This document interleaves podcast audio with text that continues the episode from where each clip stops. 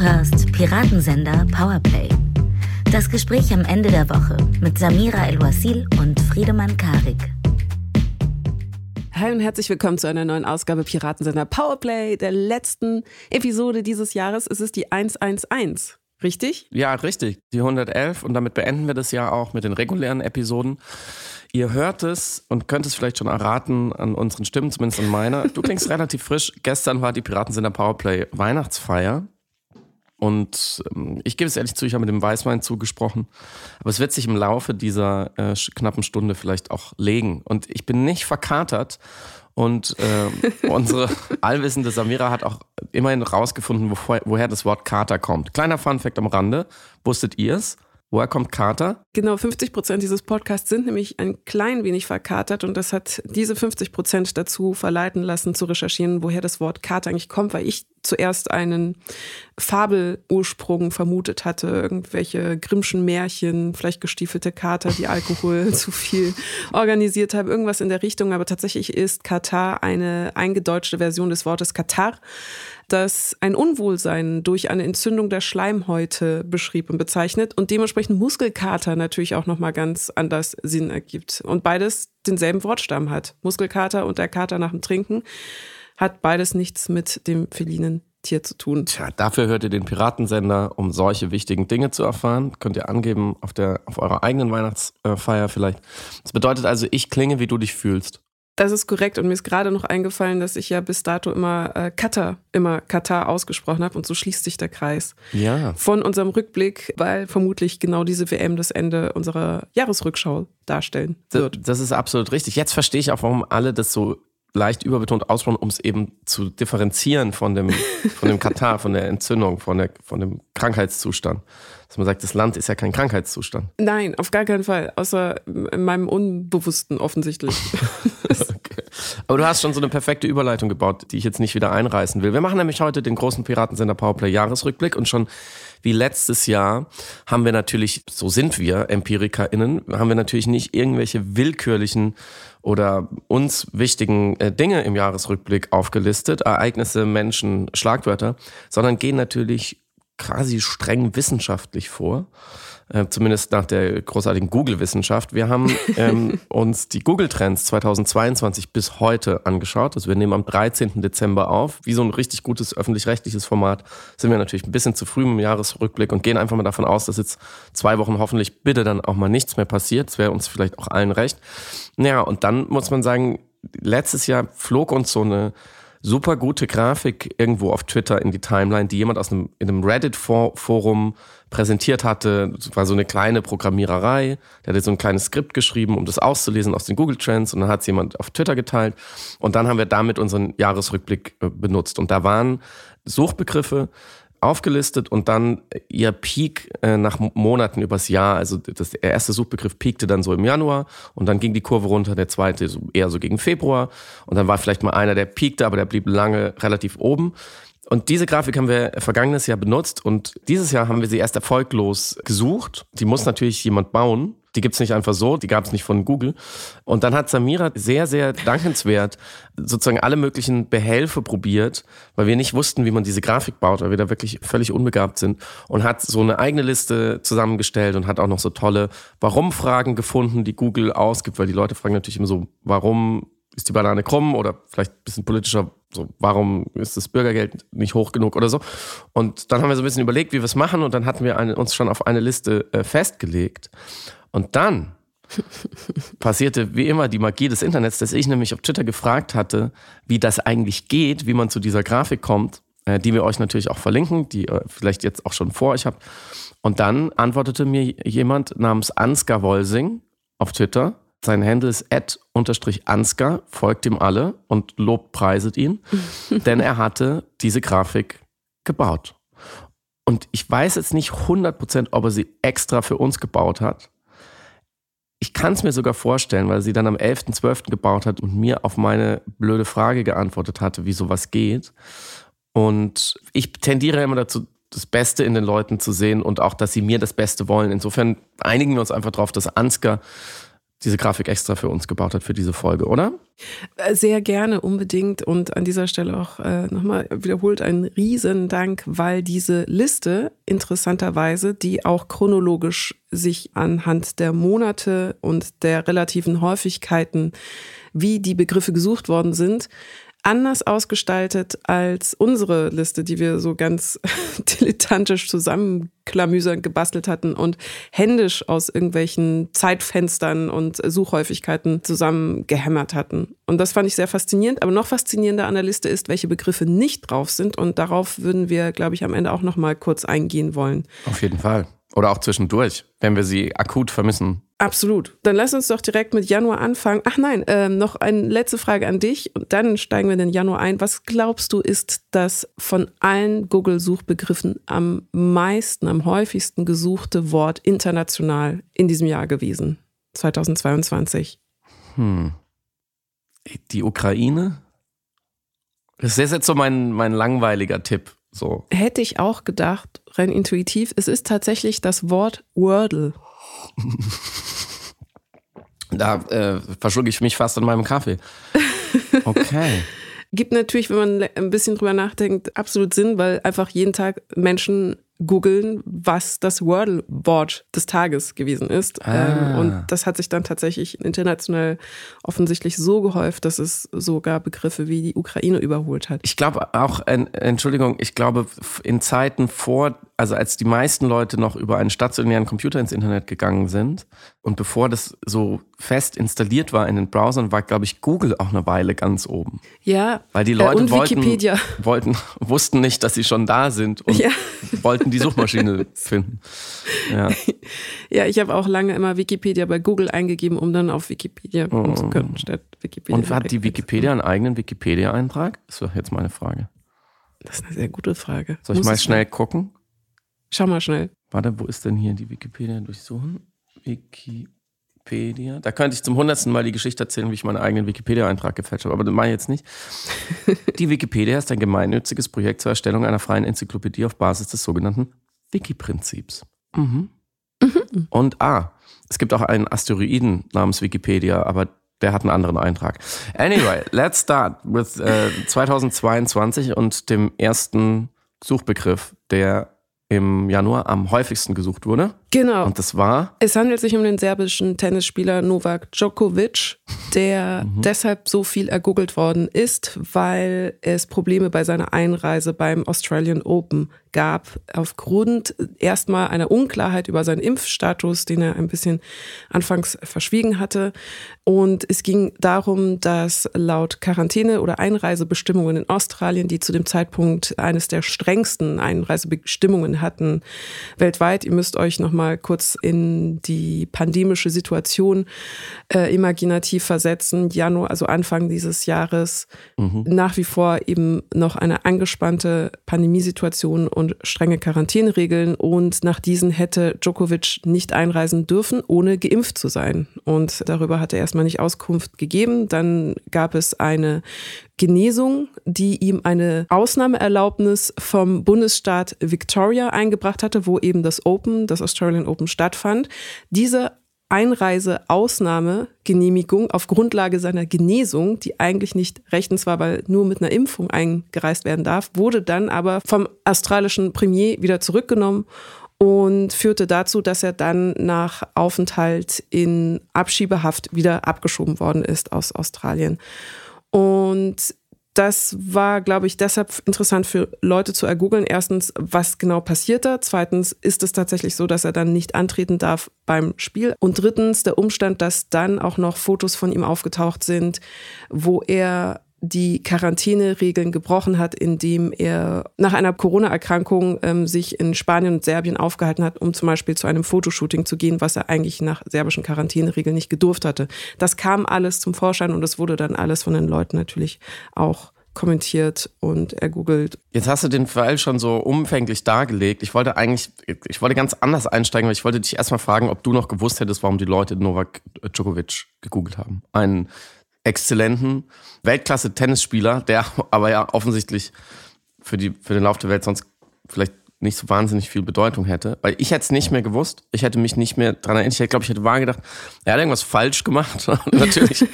ähm, und ähm, er wurde dann ja dafür auch bestraft. Man muss dazu sagen, weil du gerade gesagt hast, er saß in Abschiebehaft. Das stimmt nicht ganz. Er saß in einem Quarantänehotel.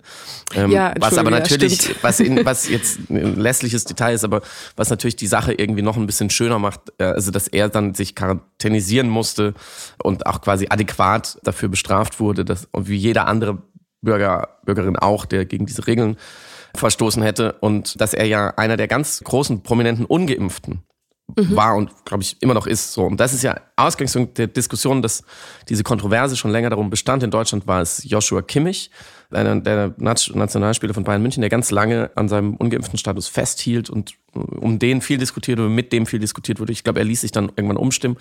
Also interessant fand ich jetzt im Sinne des Jahresrückblicks, wie weit weg das war und wie weit weg, das ist ja sozusagen der letzte Ausläufer dieser letztjährigen 2021 Impf Pflichtdebatte mhm. und der Frage, mhm. wie gehen wir mit den Ungeimpften um und wer darf was und müssen die dann, haben die dann Pech, müssen die dann halt die ganze Zeit in irgendwelchen Quarantänehotels rumsitzen und dürfen im Zweifelsfall halt ihrem Job als Tennisspieler nicht mehr nachgehen und so weiter und so fort.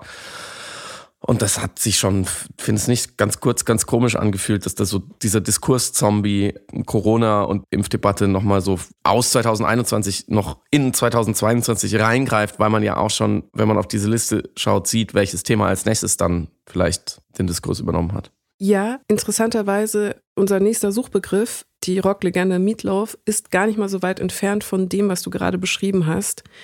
Er ist Ende Januar gestorben mhm. und natürlich, äh, ja, ich habe schon gesagt, eine Rocklegende aus keinem musikalischen Kanon wegzudenken. Soll ich singen? Nein, ich werde noch nicht singen. Come on, come Nein. on. Would you do everything for me, for love? Das muss eigentlich reichen, damit jeder wieder weiß. Why? Aber ich glaube, er wurde auch deshalb so viel gesucht. Naturgemäß, wenn jemand stirbt, natürlich man sich dann mit seinem Oeuvre auseinandersetzt. Aber im Halo seines Sterbens war auch relevant, dass er im Krankenhaus gestorben war und seinem Tod eine schwere Corona-Infektion mhm. vorangegangen war. Und Howard Stern dann öffentlich seinen Tod bedauert hat, weil er, wenn ich Stern zitieren darf, gesagt hat, Meatloaf ist Teil eines Kults einer Corona-Leugnung geworden und unterstellte, dass er vermutlich eben an Corona gestorben ist und bedauerte diesen Tod öffentlich. Und mhm. ähm, das hat die Familie dann auch versucht irgendwie zu handhaben und dementsprechend, glaube ich, gab es auch da eben Suchinteresse. Mhm. Ah, siehst du, das, das hätte ich überhaupt nicht mehr gewusst, diese Dimension der Geschichte. Ebenso wenig konnte ich mich noch daran erinnern, dass und wie die, das Olympiasport-Event 2022 stattfand. Das ist nämlich der nächste Suchbegriff. So im Februar piekte das natürlich, Olympia 2022. Ich habe da nochmal nachgeschaut, ganz kurz. Also ich habe mich nicht vorbereitet auf diese Episode, absichtlich nicht, weil ich wollte nicht meine spontanen Emotionen und Assoziationen zu den Themen sozusagen verwässern durch so eine gute Recherche. Aber da habe ich nochmal gegoogelt äh, und geguckt und gesehen, dass ja Deutschland auf Platz zwei gekommen ist im Medaillenspiegel bei der Winterolympiade 2022. Das ist ja nach dem Debakel der Katastrophe in, in Katar, dachte ich so, ah, diese ganzen SportlerInnen waren da sehr erfolgreich. Erinnert sich dann nur relativ schnell niemand mit dran. Hinter Norwegen, vor China, den USA und Schweden. Falls ihr euch gefragt habt, hm, wie hat Deutschland eigentlich bei der Olympia 2022 abgeschlossen? Jetzt wisst ihr es. Unfassbar wichtig, oder? Es ist bemerkenswert, weil zum Beispiel eben der Erfolg für mich komplett äh, verschwimmt und auch überschattet worden ist von dem nächsten Suchbegriff, mhm. auf den wir gleich ein, länger eingehen werden. Aber ein Aspekt, glaube ich, der mir hängen geblieben ist, ist einerseits das Konzept des diplomatischen Boykotts. Also man lässt die Spiele stattfinden, man möchte die SpielerInnen nicht bestrafen für eine politische Positionierung in Bezug auf Menschenrechtsverletzungen, in Bezug zum Beispiel eben auf den Umgang mit den Uiguren in China.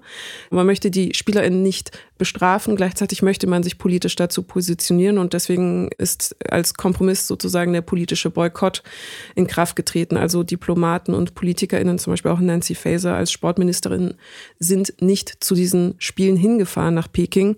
Und das wurde begleitet durch eine enorm strenge äh, Presseüberwachung. Also internationale Journalisten berichten mhm. über massive Behinderungen durch die chinesischen Behörden. Und das auch nochmal flankiert von einer großen Social Media Influencer Kampagne, vornehmlich über TikTok und die also die Spiele in einem sehr positiven Licht darstellen sollten und dann auch noch aktive Eingriffe der chinesischen Regierung in die Berichterstattung aller negativen Aspekte bei dem Spiel, beispielsweise ein schwerer Unfall eines polnischen Bobfahrers, welche zu 100 Prozent zensiert worden ist. Und ich meine das Wort nicht in dem falschen, ich nutze das Wort nicht, wie man es normalerweise falsch nutzt, sondern wirklich hier in diesem Fall öffentliche offizielle staatliche Zensur von der chinesischen mhm. Regierung. Über diesen Fahrer, über diesen polnischen Fahrer, über seinen Unfall durfte nicht berichtet werden. Es wurde aus dem chinesischsprachigen Internet zu 100 Prozent entfernt und nur ein polnischer Berichterstatter konnte überhaupt darüber in Kenntnis setzen. Sprich Zensur, Menschenrechtsverletzungen, auch seltsame Spiele und die Süddeutsche Zeitung hat sich äh, dann zu dem Satz hinreißen lassen, Peking sei der Tiefpunkt der Olympischen Spiele gewesen. Das führt uns zum nächsten Begriff. Die New York Times hatte berichtet, dass China über die Invasion durch Russland in die Ukraine informiert gewesen sei und dass Russland China darum gebeten habe, den Angriffskrieg auf einen Termin nach den Olympischen Spielen zu verlegen, um die öffentliche Wirkung der Olympischen Spiele nicht zu beschädigen. Mhm. China weist die Vorwürfe als haltlos zurück, aber ich zitiere hier nur die New York Times. Und wir leben in einer Wirklichkeit, in der ich das nicht einmal abwegig fände. Aber das führt uns vielleicht zum historisch gesprochen wichtigsten Augenblick oder wichtigsten Moment in diesem Jahr, nämlich der Angriff Russlands auf die Ukraine im Februar. Und da sind die Peaks in der Grafik, wann genau die Suchbegriffe ihr Maximum erreichten. Der nächsten drei, vielleicht sogar vier Suchbegriffe finde ich interessant, mhm. weil sie also die Olympiade, die ist, wenn, wenn die Grafik halbwegs genau ist, die ist noch so mitten im Februar oder schon so eher leicht gegen, gegen Ende Februar, klar. Und dann kommt direkt hintereinander Wladimir Putin, Volodymyr Zelensky und die Ukraine. Mhm. Dann kommt noch ein ehemaliger deutscher Politiker namens Gerhard Schröder, aber zu dem gleich mehr. Nehmen wir mal nur die ersten drei. Natürlich, logisch. Der Präsident äh, des Landes, das überfällt, der Präsident des Landes, das überfallen wird und das Land, das überfallen wird und was vielleicht vielen Menschen in der Welt noch nicht so vertraut ist, weil es ein kleineres Land ist als das Land, das überfällt. Also, dass Wladimir Putin, Volodymyr Zelensky und äh, Ukraine in dem Moment sehr häufig gesucht werden, logisch, keine Frage.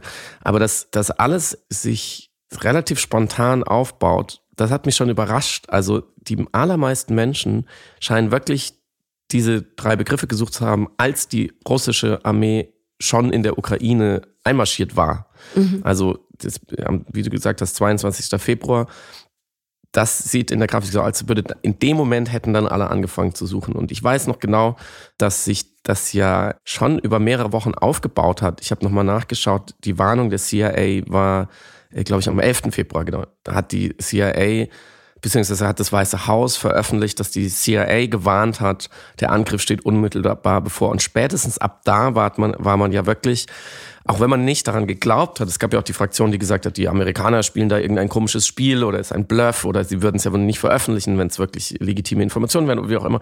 Also spätestens da war man ja wirklich sehr beunruhigt. Mhm. Ähm, und ich, ich, ich würde das sozusagen als Beleg für die These oder die Beobachtung nehmen, dass die meisten Menschen es auch so ein bisschen verdrängt haben oder es nicht wahrhaben wollten oder eben sich nicht darum gekümmert haben, weil sie dachten, es kann, dieser Krieg kann nicht passieren. Es ist mhm. unmöglich. Und das diese, diese Haltung, ich will sie nicht naiv nennen, aber oder auch nicht optimistisch sind die falschen Ausdrücke, aber du weißt, was ich meine.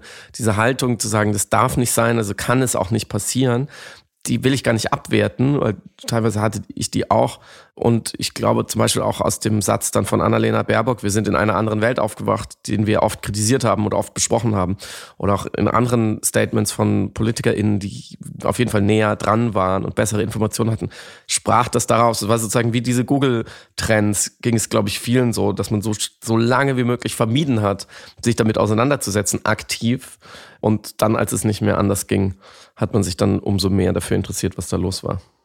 Der nächste Begriff, der aber direkt unmittelbar anschließt an das, was du gerade beschrieben hast und die Begriffe, die wir gerade besprochen haben, ist Gerhard Schröder, vornehmlich vermutlich aufgrund eben seiner Aussagen in Bezug auf den Krieg, den von Russland gegen die Ukraine begonnenen Krieg.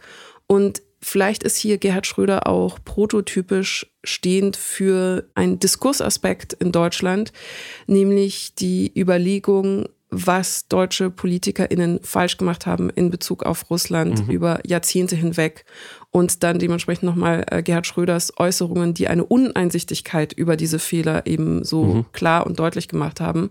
Und wir kennen das alle, der Empörungsimpuls ist der beste Treiber online und bringt natürlich Menschen dazu, dann nochmal sich mehr darüber informieren zu wollen. Was, das hat er gesagt. Mhm.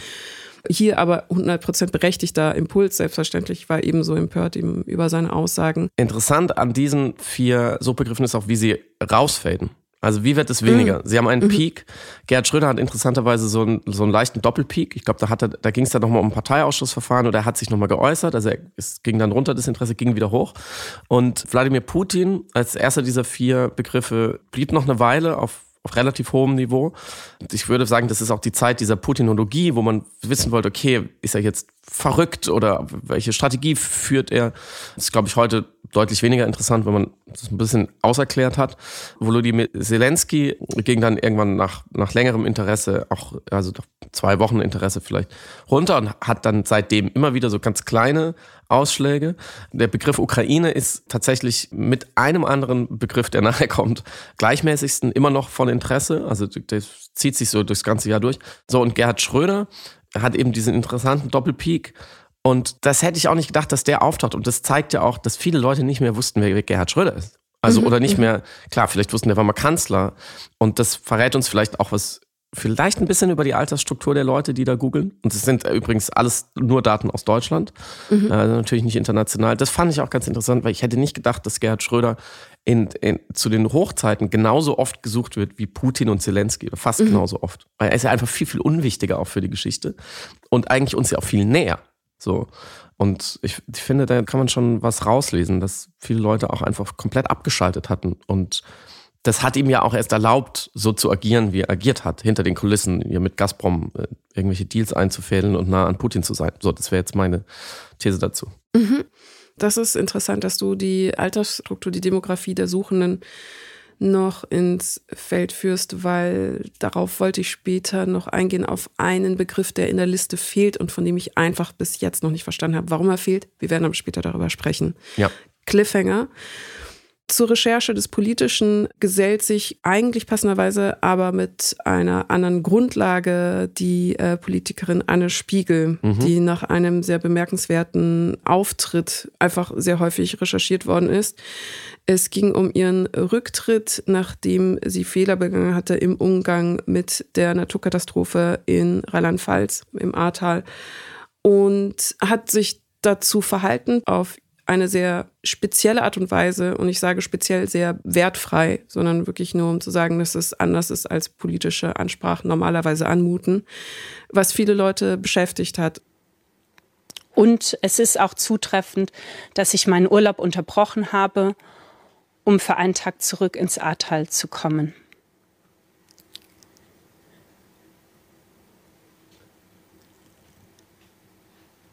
Jetzt überlege ich gerade noch, ob ich irgendwas Jetzt muss ich noch irgendwie abbinden.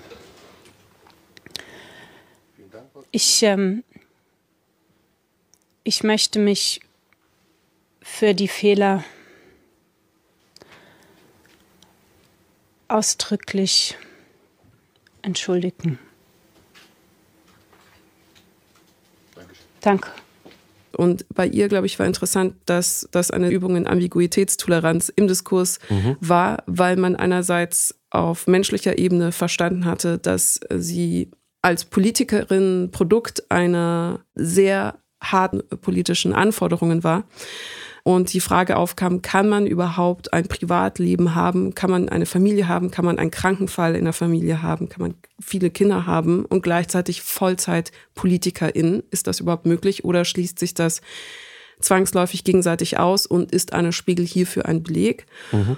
Und gleichzeitig, während man versucht hat, das zu verstehen und auszutarieren und auch das Menschliche nachvollzogen hatte und mit Empathie darauf reagierte und diese Ansprache, die eben sehr authentisch in ihrer speziellen Art war, gleichzeitig natürlich sagen musste, aber eine Politikerin hat auch Aufgaben und Verantwortungen und Pflichten und muss sich nicht nur diesen stellen, sondern muss auch die Verantwortung übernehmen, wenn Fehler entstehen aus ihrem Fehlverhalten, aus ihrer Abwesenheit oder Unverfügbarkeit.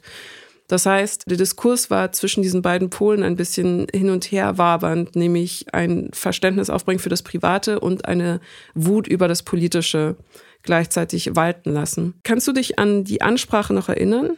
Nee, überhaupt nicht. Überhaupt nicht. Das ist so, das war so eine Sache, wo ich gemerkt habe, das wurde einfach in meiner Erinnerung von dem ganzen Komplex Ukraine einfach weggebügelt, mm, diese Affäre. Interessant.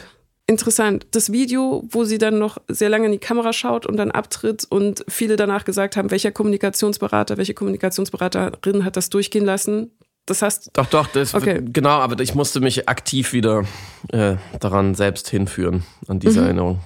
Ähnliche Diskussion nochmal auf einer ganz anderen Ebene hatten wir rund um Boris Becker, der im April, Ende April zu zweieinhalb Jahren Haft verurteilt worden mhm. ist, weil er seinen Insolvenzverwaltern Vermögenswerte in Höhe mehrerer Millionen, äh, also Immobilien, Aktienbesitz und Bankdarlehen verschwiegen hatte und Geld zur Seite geschafft hatte und dementsprechend in britischer Haft sich befindet. Aber es könnte jetzt sein, dass er nach Deutschland abgeschoben wird und hier als freier Mann dann leben kann, weil man in Deutschland, man kann nicht zweimal für dasselbe Vergehen verurteilt werden. Das heißt, nach einer Abschiebung wäre dann hier frei. Ich will mich jetzt auch gar nicht politischer machen, als ich bin. Auf gar keinen Fall. Ich würde mich, glaube ich, insgesamt und auch in diesem Podcast lieber unpolitischer machen. Aber mir, mir fällt auf bei dieser Liste, dass diese Namen aus Sport und Popkultur und äh, Boulevard sozusagen, dass ich das einfach vieles nicht mehr weiß. Natürlich, Boris Becker, klar, Verurteilung habe ich auch mitverfolgt. Aber ich wäre jetzt nicht, ich wäre so schlecht, wenn ich hätte diese Liste so besetzen müssen. Ich wäre so schlecht, ich werde so versagt, weil das wäre alles nicht mehr vorgekommen. Und dazu gehören auch die nächsten zwei Namen, die äh, nicht direkt untereinander kommen, aber ich glaube, das ist einfach,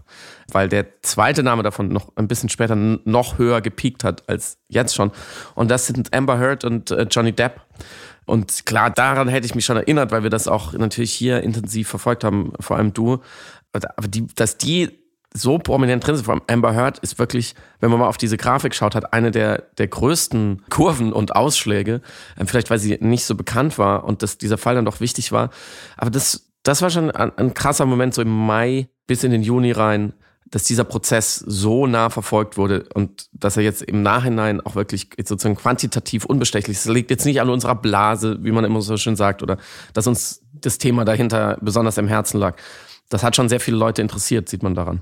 Absolut. Also es ist neben dem O.J. Simpson-Fall der am meisten mediatisierte Prozess der amerikanischen Fernsehgeschichte gewesen. Und wenn man Social Media noch als Quantitätskategorie dazu zählt, würde ich behaupten und sagen, ich hoffe, die Kommunikationswissenschaft weckt mich empirisch ab, dass es der am meisten mediale verhandelte Prozess der amerikanischen Geschichte insgesamt war, zumal es ein riesiges globales Publikum gab, vor allem über TikTok und YouTube und über das Livestreamen, was ja über YouTube möglich war, sich beteiligt haben an diesem Prozess und aber eben nicht nur passiv diesen Prozess konsumiert haben, sondern aktiv den Prozessverlauf durch Reaktion und Interaktion mit beeinflusst haben so zumindest mhm. gerade der aktuelle Stand der Analyse.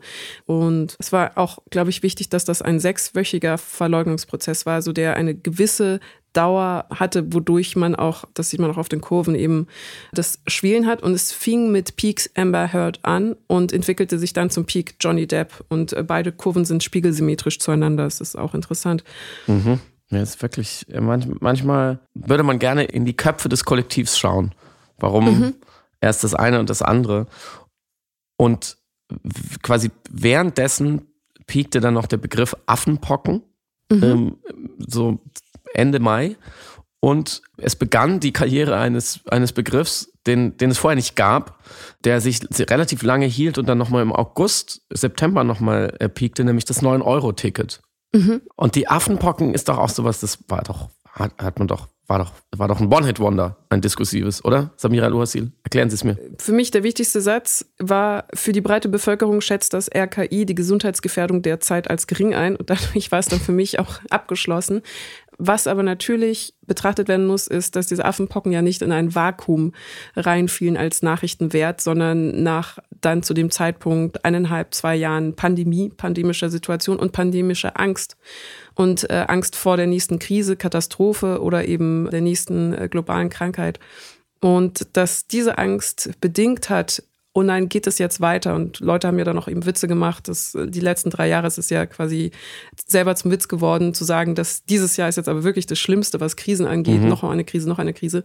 Dass auf Grundlage dieser Angst dann eben Affenpocken, the next Corona sozusagen äh, rein subjektiv gesprochen, ne, unwissenschaftlich gesprochen war. Das kann ich sogar nachvollziehen, aber ist dann genauso schnell wieder verglimmt, als dann bemerkt worden ist, dass das äh, tatsächlich nicht von längerfristiger äh, Gefährlichkeit ist oder längerfristiger publizistischer Relevanz.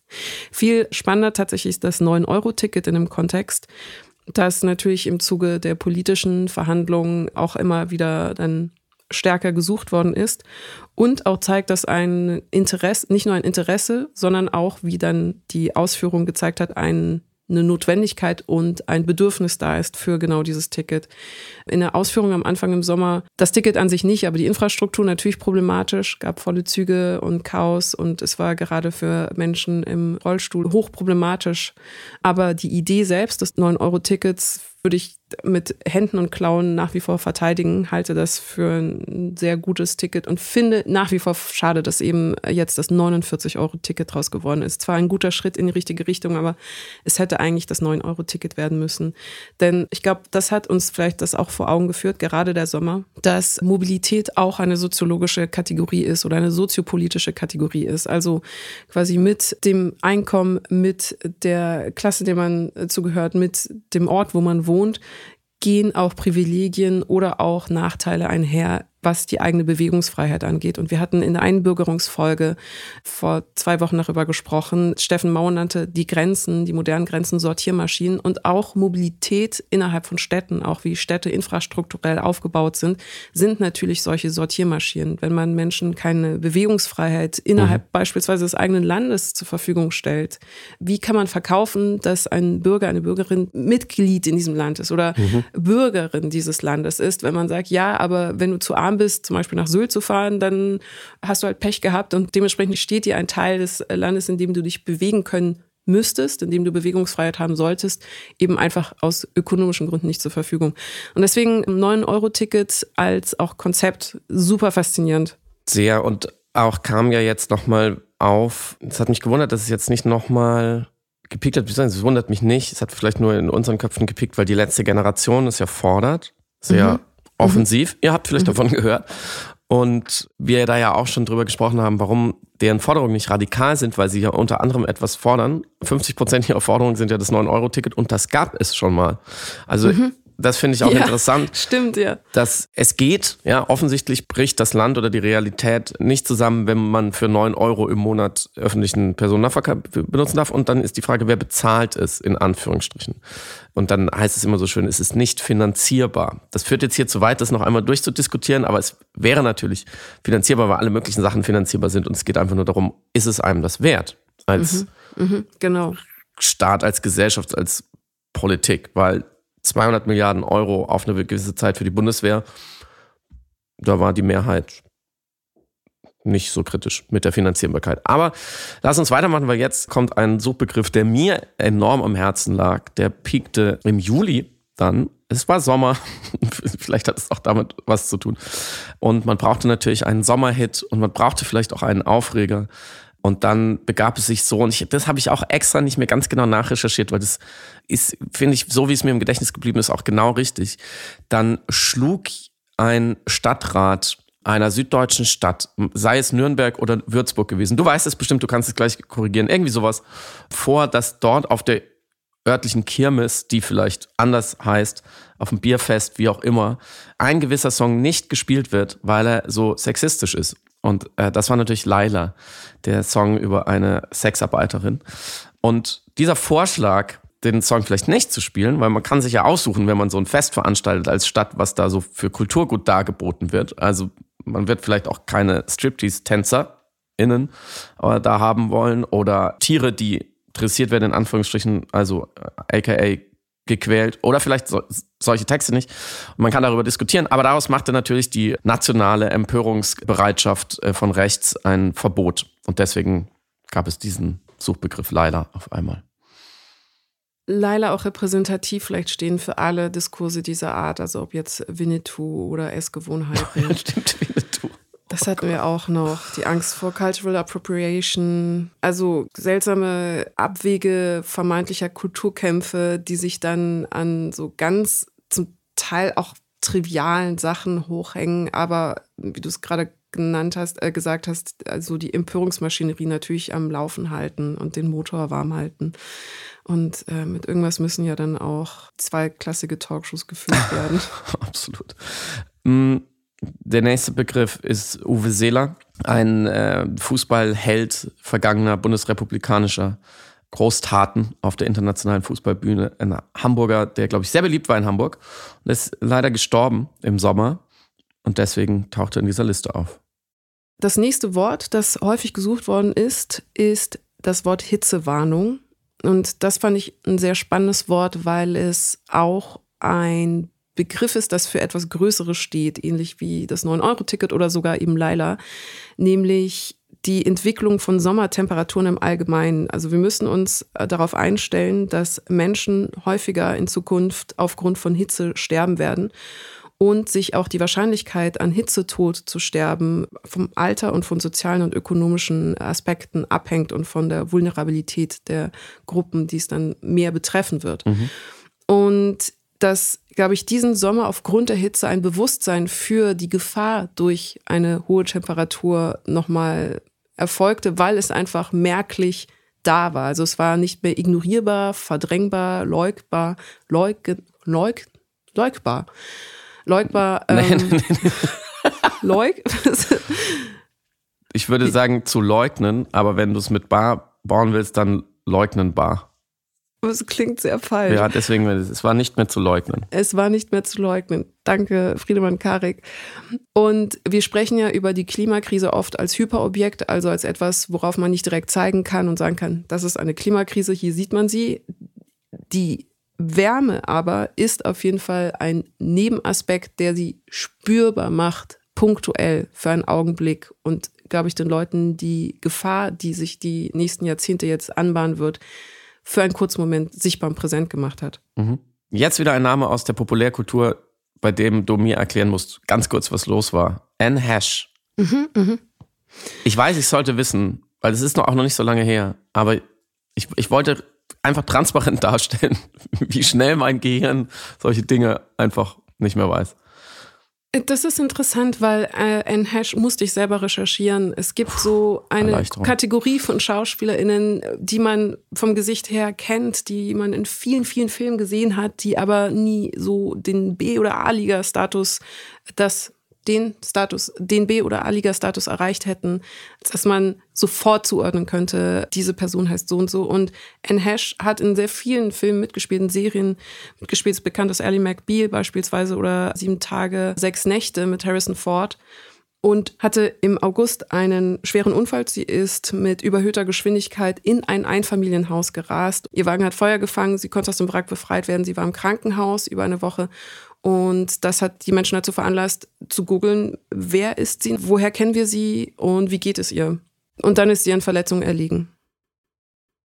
Das führt uns zum September, wo der am häufigsten gesuchte Begriff und auch wieder ein Name war Sanna Martin, die finnische Premierministerin. Ein Video von ihr, wo sie ausgelassen bei einer Privatfeier tanzt und mit Freunden trinkt, ist viral gegangen und wurde von der äh, politischen Opposition in Finnland genutzt, um sie zu diskreditieren und zu desavouieren. Interessant war hier eine Diskursverschiebung, die entstanden ist, weil am Anfang haben sich dann alle mit ihr solidarisiert und gesagt, man darf doch als Politikerin tanzen dürfen im Privaten. Und das ist doch komplett albern, dass jetzt Menschen sie verurteilen, weil sie nicht ernst genug sich verhält als politische Person, die sie ja sein sollte. Darum ging es aber eigentlich gar nicht, sondern um den Vorwurf des Kokainkonsums auf der Party, mhm. weil jemand im Hintergrund den Begriff Yao Ho Yengi gerufen hat, was auf Deutsch Mehlgang bedeutet oder Pudergang und dementsprechend das ein Synonym für Kokain ist. Andere sagen aber, das ist eine schlecht ausgesprochene Version eines alkoholischen Getränkes, was es dort gab. Mhm. So, und äh, interessant ist, die politische, also Konservative in Finnland hat eben sich dann kapriziert auf den Kokainvorwurf und da würde ich dann sogar fast sagen, das hat auf jeden Fall Nachrichtenwert, wenn eine politische Person Kokain konsumiert in Bewegtbild. Wenn das bewiesen werden könnte mit irgendwelchen Material, dann wäre das auf jeden Fall etwas, was journalistisch aufbereitet werden müsste. Führt uns aber trotzdem zur Frage, dürfen PolitikerInnen auch nicht ein Privatleben haben, in dem sie sich nicht wie PolitikerInnen verhalten, sondern eben wie Privatpersonen mit Makel und Federn. Mhm. Das, das wusste ich auch nicht mehr, dass das jemand gerufen hat und dass es deswegen so eskaliert ist. Weil ich bin ja hinsichtlich Lebensführung und Hedonismus quasi super liberal und hatte da, als ich das mitbekommen habe, gleich gesagt, lass die, lass die Frau doch einfach machen, worauf sie Lust hat in ihrer Freizeit. Und es gibt ganz, ganz wenige Ausnahmen, wo ich sozusagen finde, da müsste man eingreifen. Aber ja, schön, dass du es nochmal äh, ins Gedächtnis gerufen hast, wie, wie manchmal so, so seltsame Zufälle oder Details dann so sowas auslösen können, wo man sich hinterher denkt, ja, sozusagen ist ja fast schon so Butterfly-Effekt. Mhm. Wenn in dieser mhm. Sekunde, wenn es jemand kurz danach erst auf Aufnahme gedrückt hätte oder so auf diesem Video und dann wäre das alles nie passiert.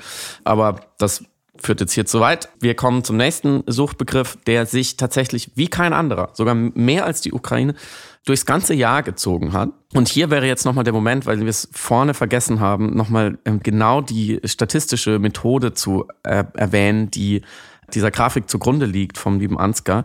Er schreibt nämlich unten dran, es ist der rollierende Mittelwert, Klammer auf, sieben Tage zentriert, Klammer zu, wem auch immer das etwas sagt, er hat das Falsche studiert, des täglichen Suchaufkommens skaliert auf einen Wertbereich von 0 bis 100. Klammer auf, maximales Suchinteresse je Suchbegriff, Klammer zu ich schaffe es äh, mit meiner geistigen Leistungsfähigkeit heute nicht, das in Wörter zu übersetzen, die alle verstehen.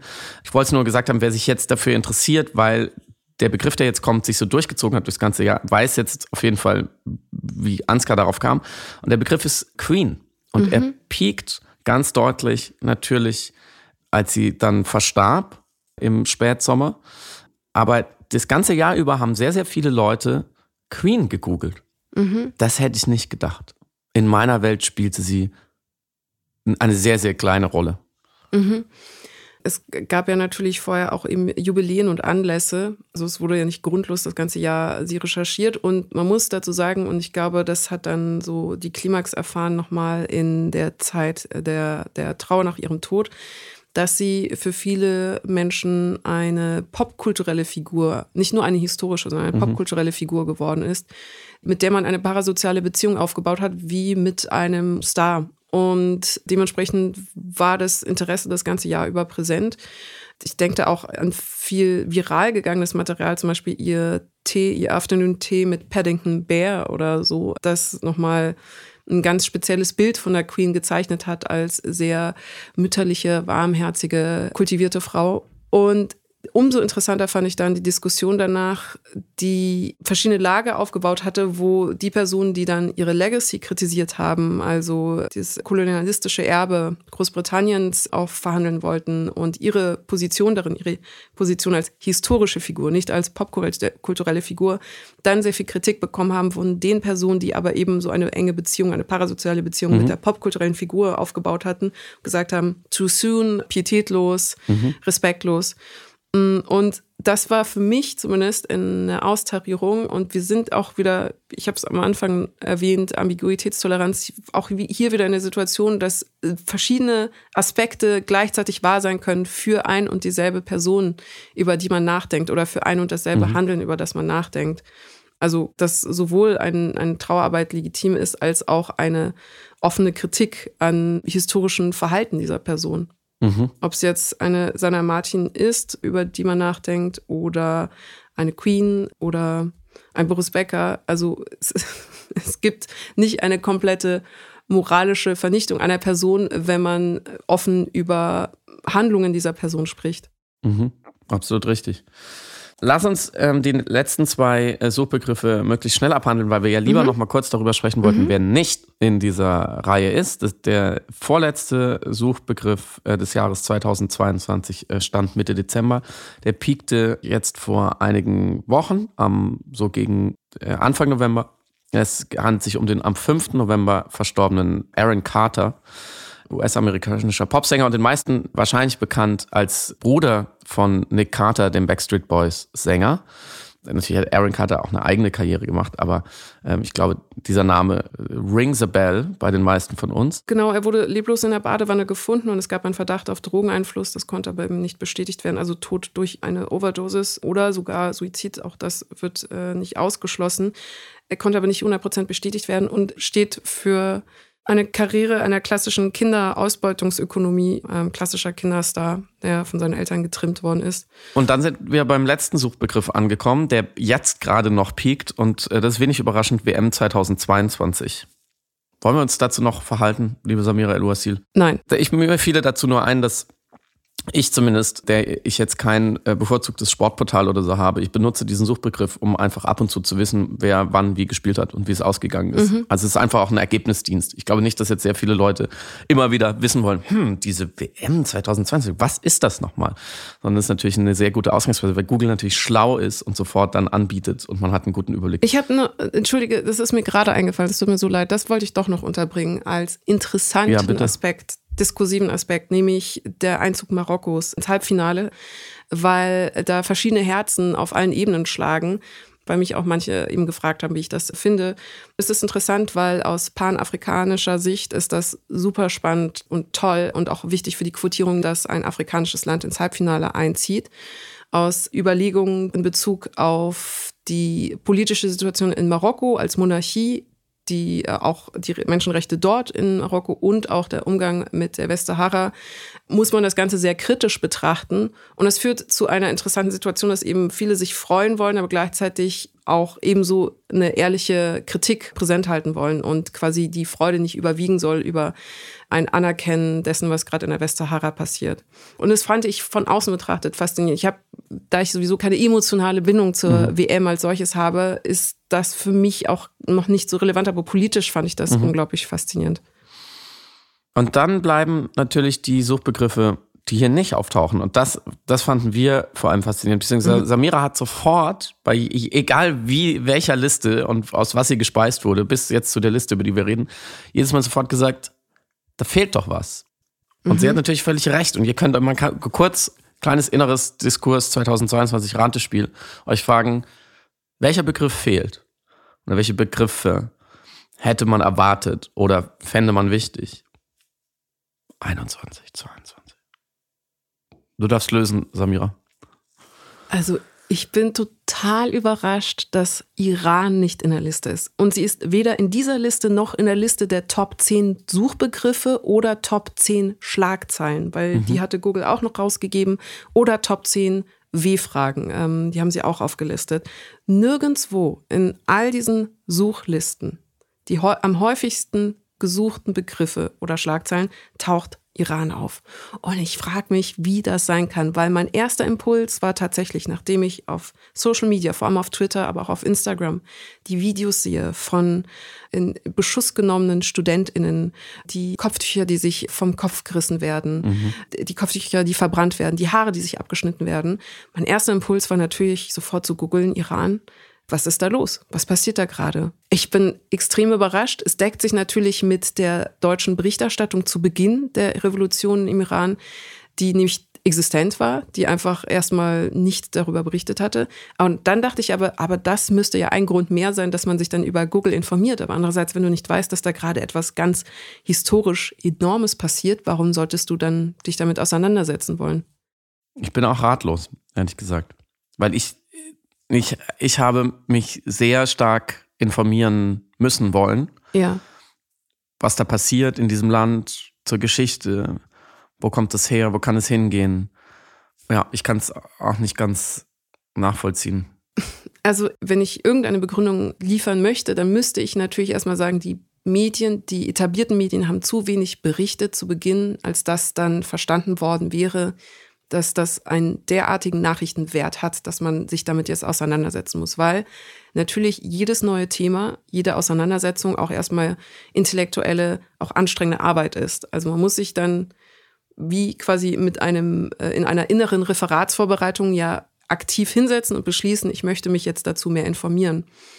Und wenn von außen dieser Impuls nicht gegeben wird oder gesagt wird, es ist wichtig, dass du dich darüber informierst oder es hat etwas mit deinem Leben zu tun, es hat etwas mit deiner Existenz, mit deiner Wirklichkeit hier in Deutschland zu tun, wenn das von außen nicht gegeben ist, kann ich auf jeden Fall verstehen, warum kein Impuls da war vielleicht oder kein erster, erstes Momentum. Aber dann wurde das Thema ja immer größer und unübersehbarer, dass ich dann äh, ratlos bin, warum es dann nicht zumindest mit Versatz doch noch in die meistgesuchten Begriffe Einzug fand.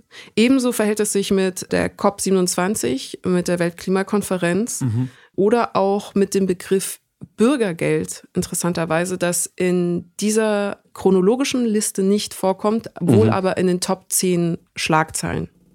Und damit kommen wir zum Ende unseres fantastischen Jahres äh, Piratensender Powerplay. Leider ist Piratensender Powerplay äh, als Begriff nicht in dieser Liste aufgetaucht. Ähm, das wäre noch eine Rüge sozusagen an euch da draußen. Nein, Spaß. Das schaffen wir auch noch irgendwann. Ich, ich kenne natürlich die Quantitäten nicht. Ich will es auch gar nicht wissen, wie viele Millionen und Myriaden oft ein Be Suchbegriff da drin sein muss, aber wir sind jetzt nicht wie so, wie so alternde Popstars, die ihren Fans nochmal sagen, kauft alle unser Lied nochmal bei iTunes und weil dann sind wir noch einmal in den Charts. Bitte macht es nicht, bitte googelt was Sinnvolles. Aber bitte bleibt uns gewogen. Es war für uns, glaube ich, ein besonderes Jahr mit diesem Podcast, weil wir große Schritte gemacht haben. Wir hoffen, äh, für euch fühlt es sich auch nach vorne an. Ein paar von euch haben wir bei der Tour gesehen, sehr viele haben wir in den, in den Plus-Episoden sozusagen virtuell sehen dürfen oder in den Live-Listening Trainings. Wir sind irgendwie, auch wenn das inzwischen so durchkapitalisiert nur noch benutzt wird, aber es fühlt sich viel mehr nach einer Gemeinschaft an. Ich hätte nie gedacht, dass ich solche Sätze mal sage. Ich finde es ich auch immer noch ein bisschen cringy. Aber ich glaube, ihr wisst, äh, was wir damit meinen. Es ist irgendwie extrem schön, diesen Podcast machen zu können und zu wissen, dass gar nicht so wenige da draußen zuhören und dass ihr uns so tolle Nachrichten schreibt. Und das ist sozusagen mein emotionaler Suchbegriff des Jahres, diese Piratensender Powerplay Resonanz Arena dem kann ich nur beipflichten. Es war ein surreales, absurdes, seltsames Jahr, in dem unglaublich viel passiert ist. Ein Krieg auf europäischem Boden ist ausgebrochen. Eine Klimakrise ist noch nicht bewältigt und wird es voraussichtlich nicht so bald sein. Eine Pandemie hat sich langsam ausgehustet, offenbar. Eine WM hat in einer Wüste stattgefunden. Und das Schönste und Tollste war aber, euch live kennenlernen zu dürfen, hier und da in verschiedenen Städten und mit euch als ZuhörerInnen dieses Jahr bestreiten zu dürfen. Und deswegen an dieser Stelle nochmal von Herzen danke, dass ihr uns unterstützt, uns lauscht jede Woche, uns teilt und empfiehlt und uns begleitet habt dieses ganze Jahr auch, auch in Bezug auf unser Buch Erzählende Affen, auch uns geholfen habt mit all euren lieben Worten. Und deswegen, wir freuen uns sehr auf 2023 mit euch allen. Bleibt uns bitte gewogen und habt eine wunderschöne Zeit bis dahin, frohe Feiertage.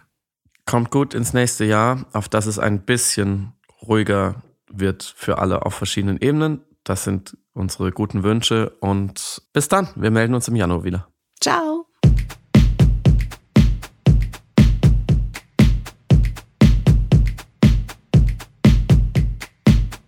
Du hörst Piratensender Powerplay. Das Gespräch am Ende der Woche mit Samira El-Wasil und Friedemann Karik.